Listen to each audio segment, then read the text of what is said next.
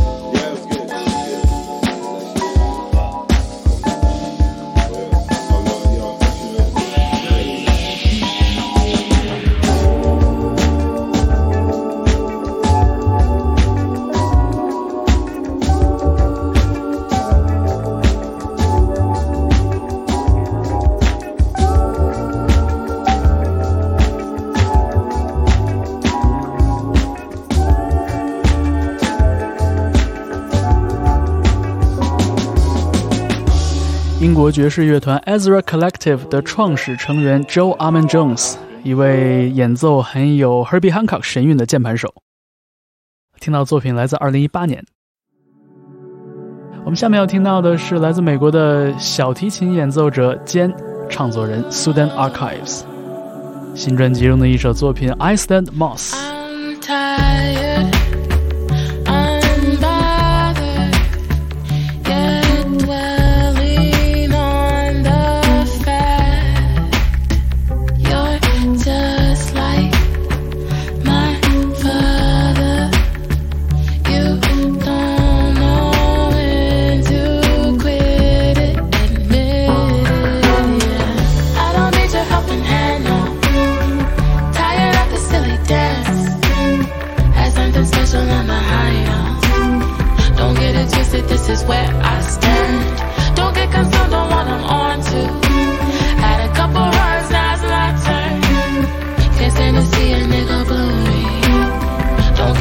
this is where I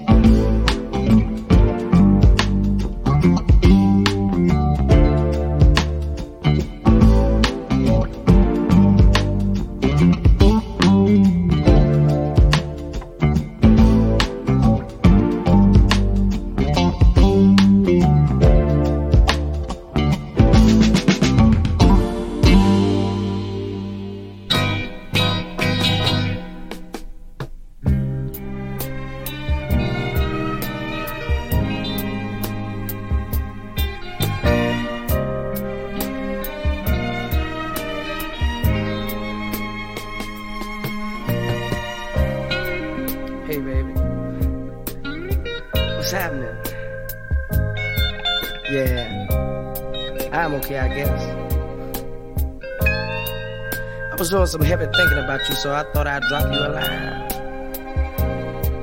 I guess it never really occurred to me how I've been doing you these past few years. Leaving for weeks at a time, coming home one day and leaving the next. I never took the time to understand how you felt.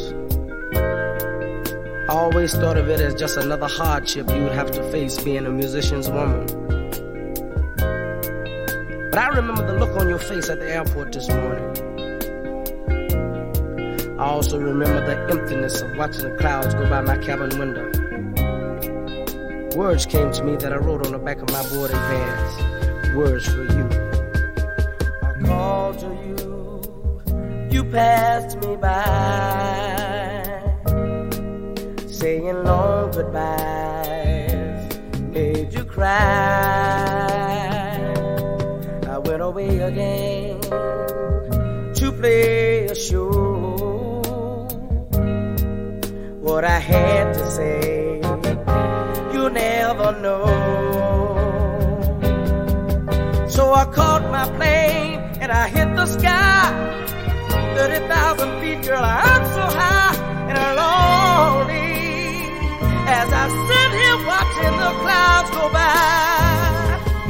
The song is just a start to make up for all the time we've been apart. And all it has to say is what I tried to say today. I'll miss you.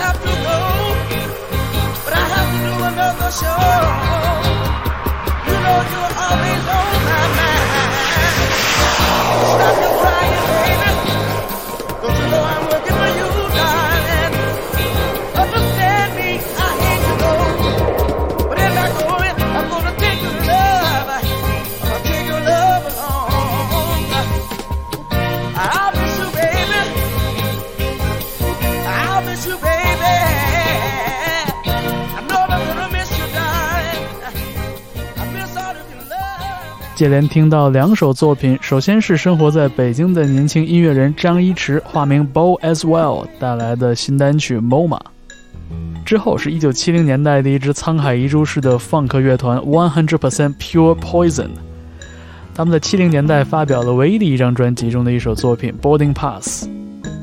这张专辑在二零一七年的时候，也由英国的 Soul Brother Records 进行了再版。接下来我们听到的是来自英国非常年轻的实验流行双人组 Fabular 带来的一首2019年的新作品 Wolseley。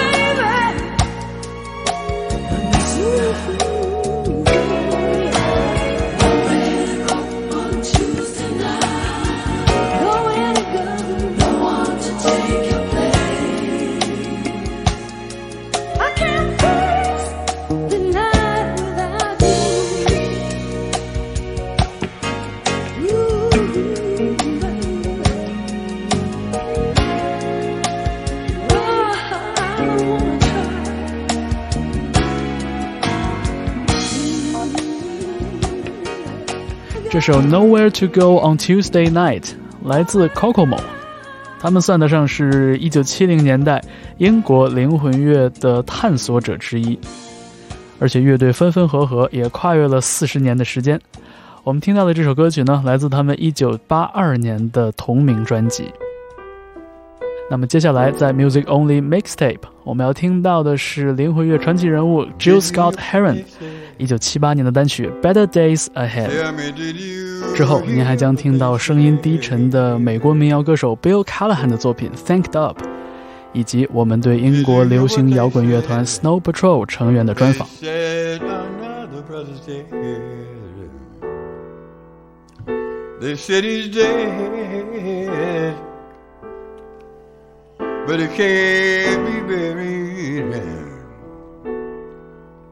They said he's dead, but he can't be buried.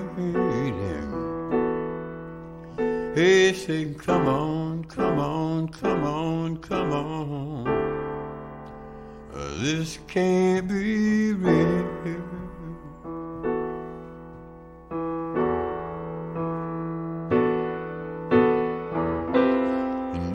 Hear what they said?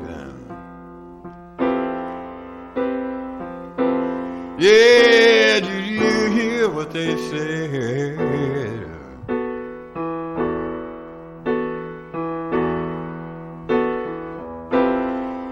Did you hear what they said? Yeah, they said they shot him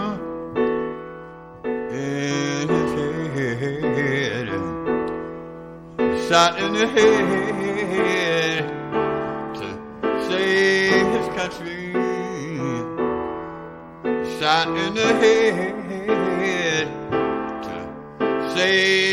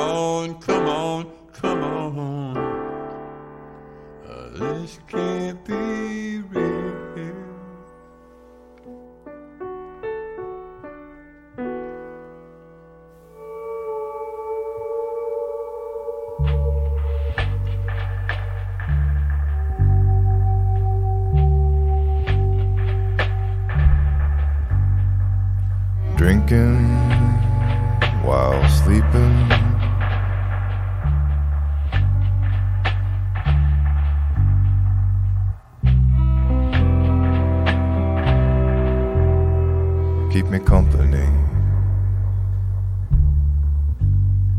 in the hotel bar.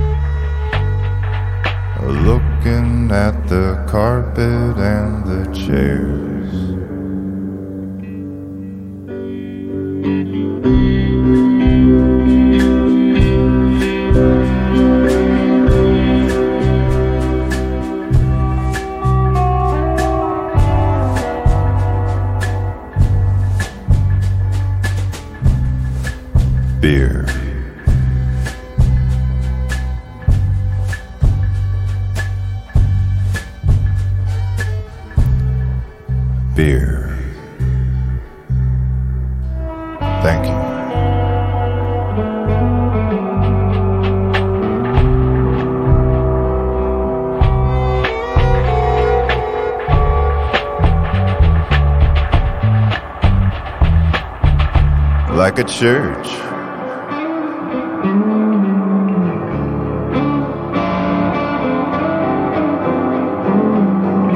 Like a church that's far.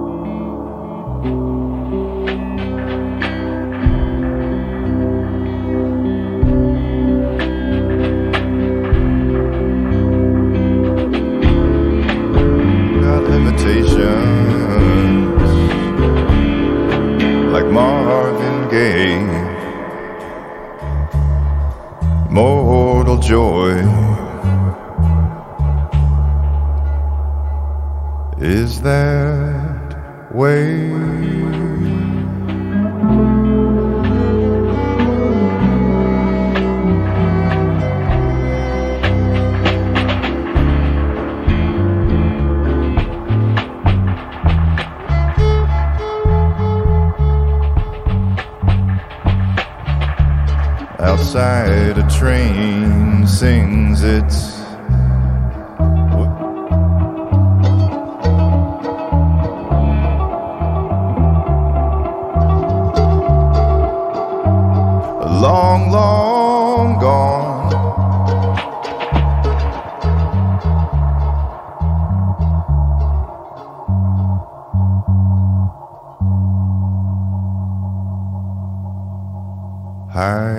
scaffolding.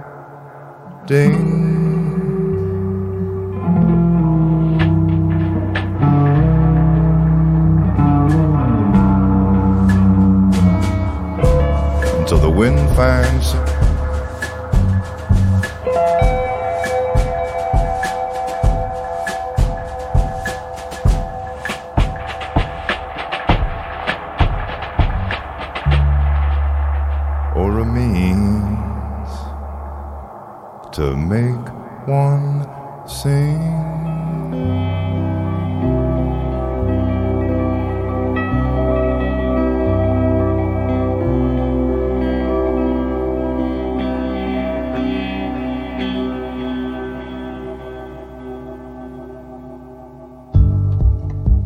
欢迎继续收听 Music Only Mixtape。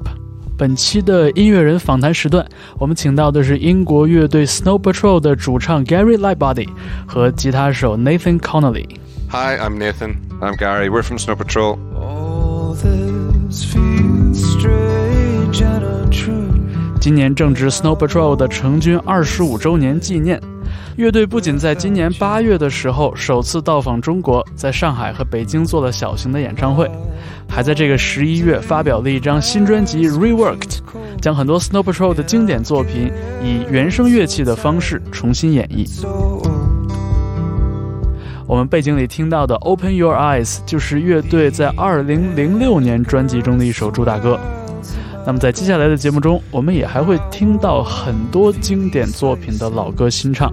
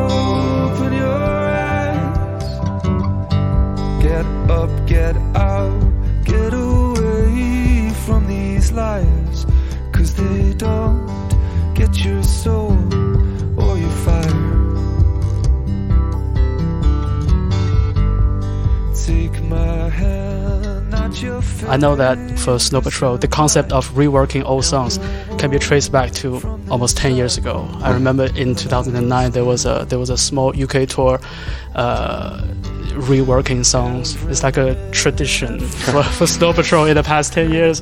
Yeah. But, but why do you keep reworking the old songs? And So what, what, what takes you back? Well, I think if we weren't making new songs, that would be a problem. But um, we are making new songs, so that's okay. It's okay to do that. It's 25 years since um, since we started. It's our 25th anniversary. It's 10 years since the rework tour that you've just talked about.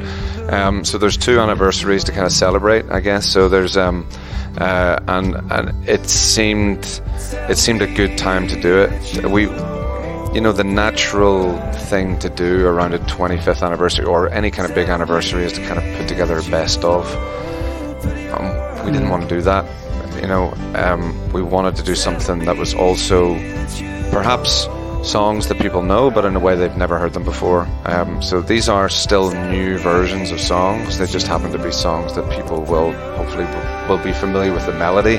But for the most part, the melody is the only thing that survived, ever, and the lyrics. I haven't changed the lyrics, um, but um, but it's it's really just taking the song back to its elemental form and then building it again from nothing. And and most of the time we were doing it in hotel rooms and dressing rooms and on the on the road. Hmm. So most of these versions are a little bit more laid back, or a little bit more kind of Sounds like chill- lullabies. chilled out. Yeah, they're, they're definitely there's definitely no rock versions because it's very hard to make a rock version of a song when you're in a hotel room. 'cause you're- And, and we've kind of explored that with a, a few of them are close to it. You know, the original versions, some of the songs are Yeah. big and bold, so it's it's it's nice to hear them, um, not restricted, but um, you know, Stripped down, stripped being down and, down. and you know allowing the lyrics to breathe more and, and the, the, the song itself. yeah, sometimes the lyrics change meaning almost completely. You know, so there's a version of "You're All I Have" which is just completely sparse, completely um, s- sort of stripped down. It's almost desolate. You know, it feels that the, the, the "You're I Have" this the original version is feels like a song with two people, um, maybe just you, you and me against the world. yeah, yeah. Whereas the version that we play now feels like it's just one person that is just devastated, and and even though that might sound extremely sad, it, it is it is amazing that a song can actually change. The lyrical meaning of a song can change with the same words, but just different a different approach. and see people's reaction to that and, and engage in it that way as well. Yeah. You can actually see it, and it's it's it's a pretty amazing thing to kind of you know see people's reactions change to, to a song you've been playing for a long time. Yeah, and also when they realize sometimes, you know, it happens some nights where people actually you're playing a song and they don't realize what it is until I start singing, and then they go, "Oh, I know this one." Um, so it's uh, it's always good to kind of like give let, let people be surprised a little bit with songs that may, they maybe never thought they'd be surprised by hold on. Just give me something to hold on to. So clear now that you are all that I have. Have no fear, cause you are all that I have. It's so clear now that you are all that I have. I have no fear, cause you are all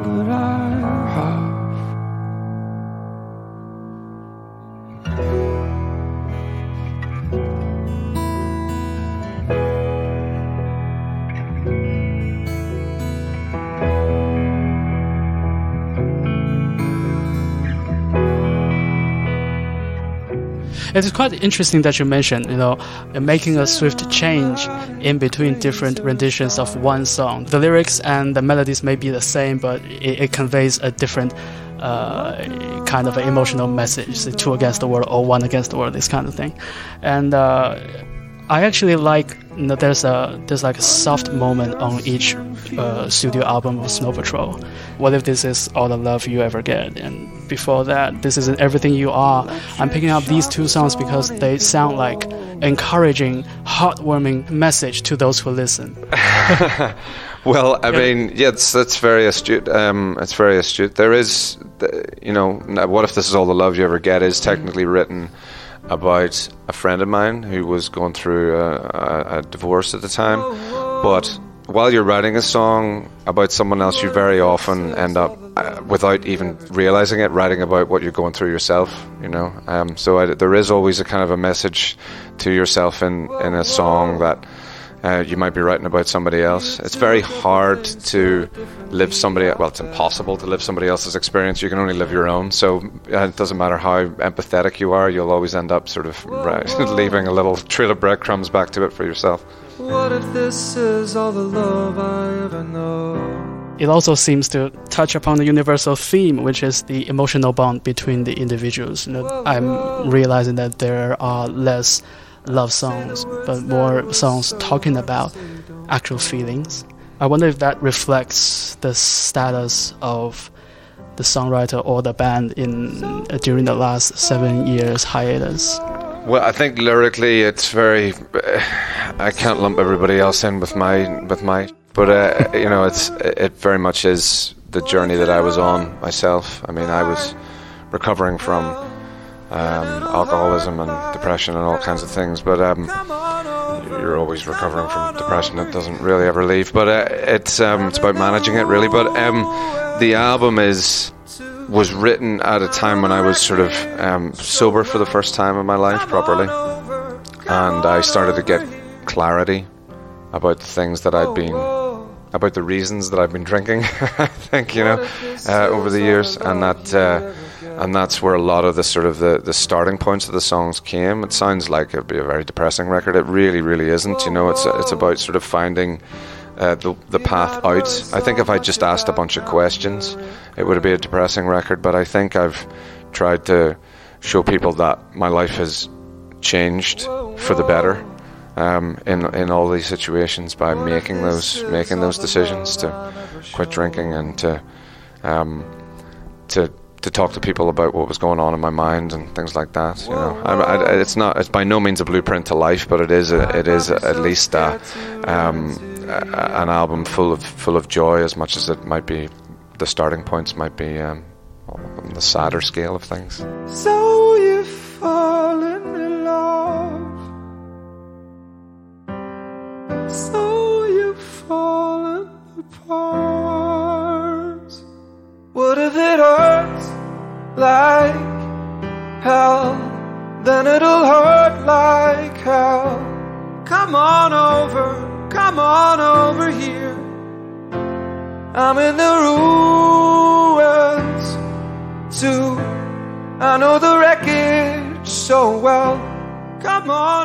在二零一一到二零一八乐队休整的这七年时间里，Gary 搬家到了美国，正式戒断了酒瘾，甚至还学习了中国的气功，变成了一个快乐的中年。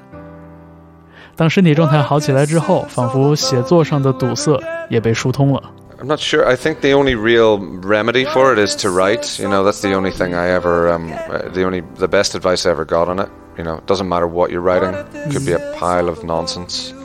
It just needs to be written. You need to kind of ri- draw the poison out. You know, and uh, as much as possible, be um, um, be available to write every day. Because I think um, what was happening was I would stare at the screen for five minutes and then close my laptop and then um, run away. Um, I think you have to. I think you have to persevere. Uh, lyrics first or melody first? Melody. Right. So it's like recording all the demos on your phones and just There's a lot of um, nonsense that I I, I sing, like uh, uh, spontaneous nonsense right. um, that I'll sing, and then that'll slowly become words. Mm. Sort of like a like an evolution. You can see it from like loses its tail, and then it learns to walk upright, and then the word, you know, like it fe- it feels like the words sort of start start to become taller. Snow Patrol 在一九九四年成立于北爱尔兰的首府贝尔法斯特，但其实一直到二零零三年，他们才在主流厂牌 Polydor 旗下出道，发表了专辑《Final Straw》。到二零零六年才发表了乐队最有名的一首单曲《Chasing Cars》。那么在乐队组建的最初九年里边，他们签约独立厂牌 Jeepster Records，发表过两张专辑。时至今日，这两张作品成了最能展示歌迷死忠程度的一批沧海遗珠。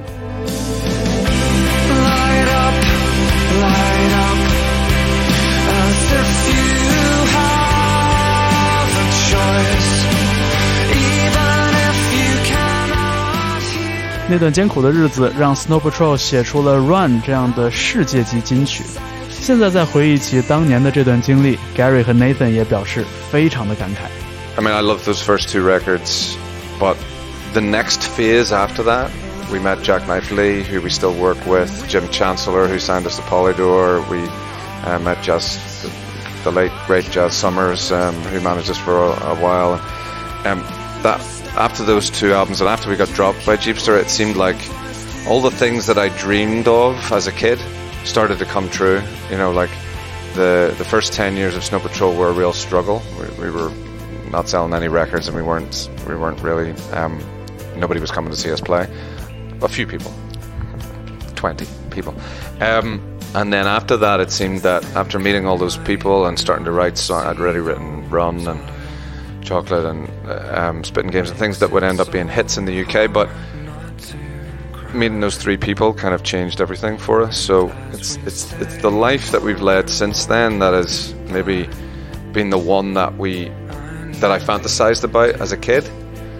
But that's not to say that we didn't enjoy ourselves greatly um, when we were um, um, going around, um, mostly in the UK, playing to 20 people a night, sleeping on floors, sleeping in the back of the van. So much laughter, so many um, good times, so much stupid fun. Um, so it was like um, it was a completely different experience. It's not one that I don't think that we could go back to as men, gentlemen No, but it's part at, of your. at this age in our lives. no, but it's part of a, your history or a band's history. It's you know it's that as important as the one you're the journey that you're on now. You know, obviously you literally wouldn't be there without doing those, Yeah. and and you know those two first records. You know, um, they're great records and there's great songs on them, and it's it's you know it's the initial step into whether it's conscious or not deciding to do this as a career and taking that leap into it. So without those, there's no final straw. There is no eyes open. So you know you have to respect and and honour those records as well. I mean we don't play them a lot live, but um, but we you know there are there are times songs come out or people ask for them, and um, hardcore fans Yeah. will shout them out, and we're like, but th- th- that's great. You know there are people respecting and honouring those records, so um, they deserve to be there as much as any other record. You know. The problem with playing them live is, of course, that when we play them live in a room, like say we're playing in an Yeah. arena back home and there's 15,000 people in it, maybe 100 people know those songs. So it tends to make the gig go, you know, down the way. So, but that's that's the only reason why we've. we've But they, they also have picked up a lot of um, more followers of records over the years because of the success. So there has been a light shone on them, which is great, you know, because they, they, they deserve to be. So. They sort of become legendary in their own ways As the band grew together for longer times.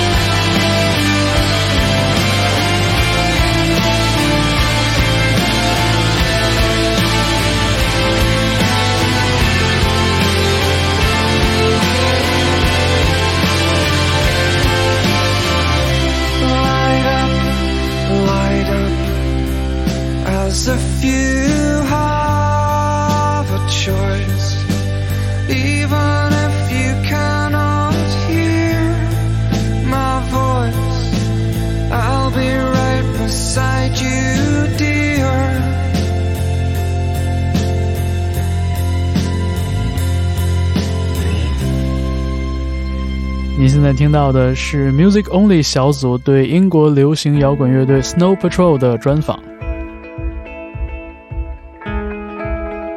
发表了八张录音室专辑，贯穿在 Snow Patrol 歌曲中一个重要的线索，也是最大的魅力，就是 Gary Lightbody 诚恳的创作和演唱。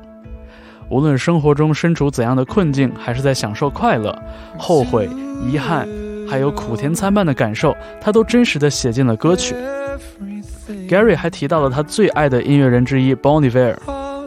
他说，尽管和 Bon Iver 的核心成员 Justin Vernon 的创作方式、表达思路都很不一样，但诚恳也是他最认可的一种姿态，而且这种姿态不会被风格和形式所拘束。anything anyone. Um, I think that's something that we've always, you know, that's always been a part of our dynamic. That I'm honest in the lyrics, and we're honest people in our lives. Um, I think that it's, um, I think that it's important to us. It doesn't necessarily mean that uh, that has to be a foundation for every piece of art. I think that artifice is just as important sometimes. Obfuscation is sometimes um, um, important. Um, abstractness is important. I'm thinking of somebody like Bon who is my favorite, maybe my favorite artist of all time, and yet listen to his lyrics, it's like listening to it like an ancient language that you're trying to understand. That you're hearing these little. Each time you listen, you learn a little bit more, and you think you understand, and you think you understand, and you think you understand, and then someday you listen to it and you go, "Oh no, I, I don't understand." It's like it's like this constantly moving target that you can never fully appreciate the whole um, the whole soul of the man, and that's the thing that I think is is um, makes him so interesting. Is that he um, gives so much of himself, and yet also at the same time it's very very complex. Um, so that's that's not to say that honesty is necessary all the time, because he's an artist that um, I, I think it well. I think he is extremely honest. I just think that he's also um, somebody that writes in a way that um, um, um, he's making you search for the meaning. um, which is a beautiful thing. It's a gift for a music fan because it makes you want to go back and back and back and back and listen to the song 100, 1,000, 2,000 times. Um, whereas with us, um, it's right there. it's right there every time. It's the power of honesty. you don't. I mean, I'm not saying that our songs. Um, I'm not encouraging people not to listen to them again and again. Please do, but um, but it's you know, there's not. Uh, I haven't really hidden anything um, in in our career. Some sometimes things are you know li- there's little Easter eggs here and there, but for the most part, it's just it's just me being honest, and that um, some people get with that, and some people don't. And that's, that's okay.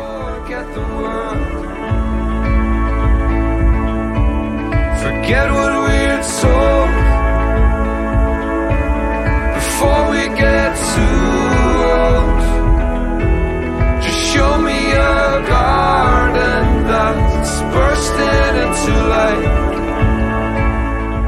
以上就是本期节目 Music Only 为你呈现的音乐人专访。我们有请的是英国流行摇滚乐队 Snow Patrol 的主唱 Gary 和吉他手 Nathan。感谢环球音乐对采访的支持。听完这首2019版的 Chasing Cars 之后，Music Only Mixtape 继续为你带来好音乐。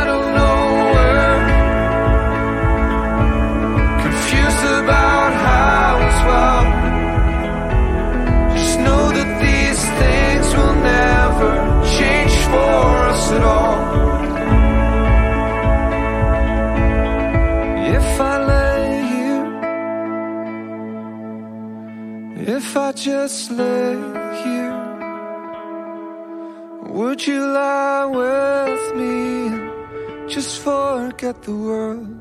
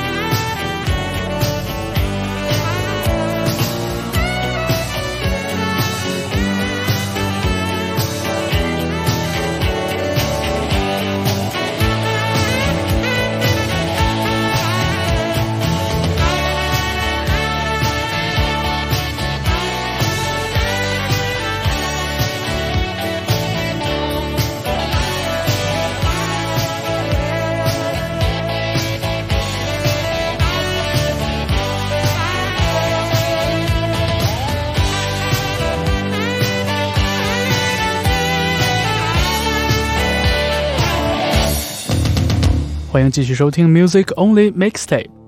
我们刚刚听到的这首作品来自1980年代《Going Home》，这是一部叫做《Local Hero》的电影主题曲。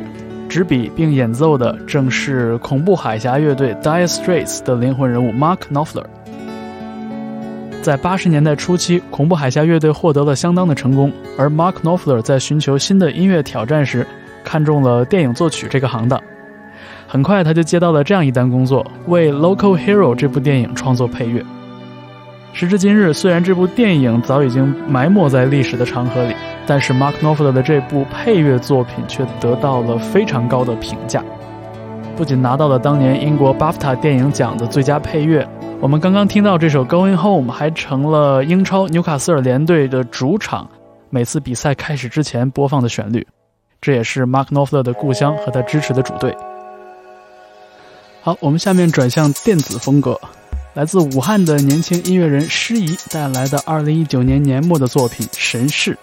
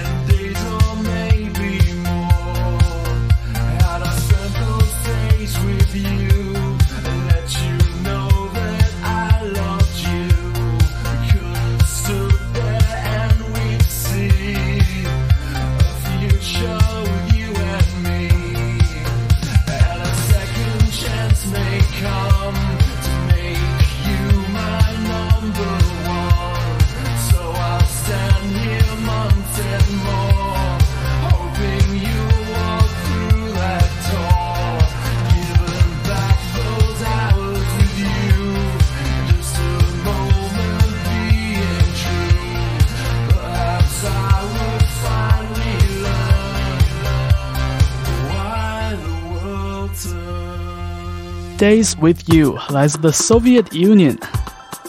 下面在 Music Only，我们为你放送的这位电子音乐制作人来自首尔 Mogwa 带来的 Ocean Watch。之后您还将听到来自纽约的乐团 Triathlon 带来的 Girlfriend。你将会听到夹杂着 Slacker Rock 和 R&B 的非常轻松的感觉。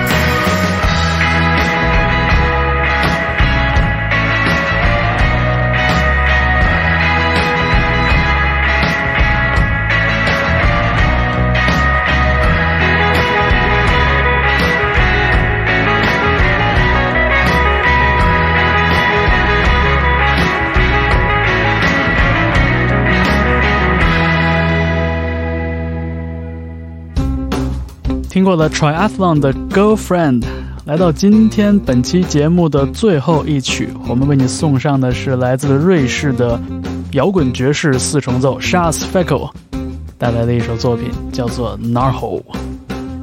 这个乐队也和著名的爵士音乐家 Nick Barsh 和他的厂牌 Rolling Rhythm Records 有着千丝万缕的联系。我们就用这首作品来结束本期 Music Only Mixtape。欢迎你在网易云音乐上订阅我们的 Music Only 电台，并且把它推荐给身边真正喜欢音乐的好朋友们。我是方舟，我们下期节目再见。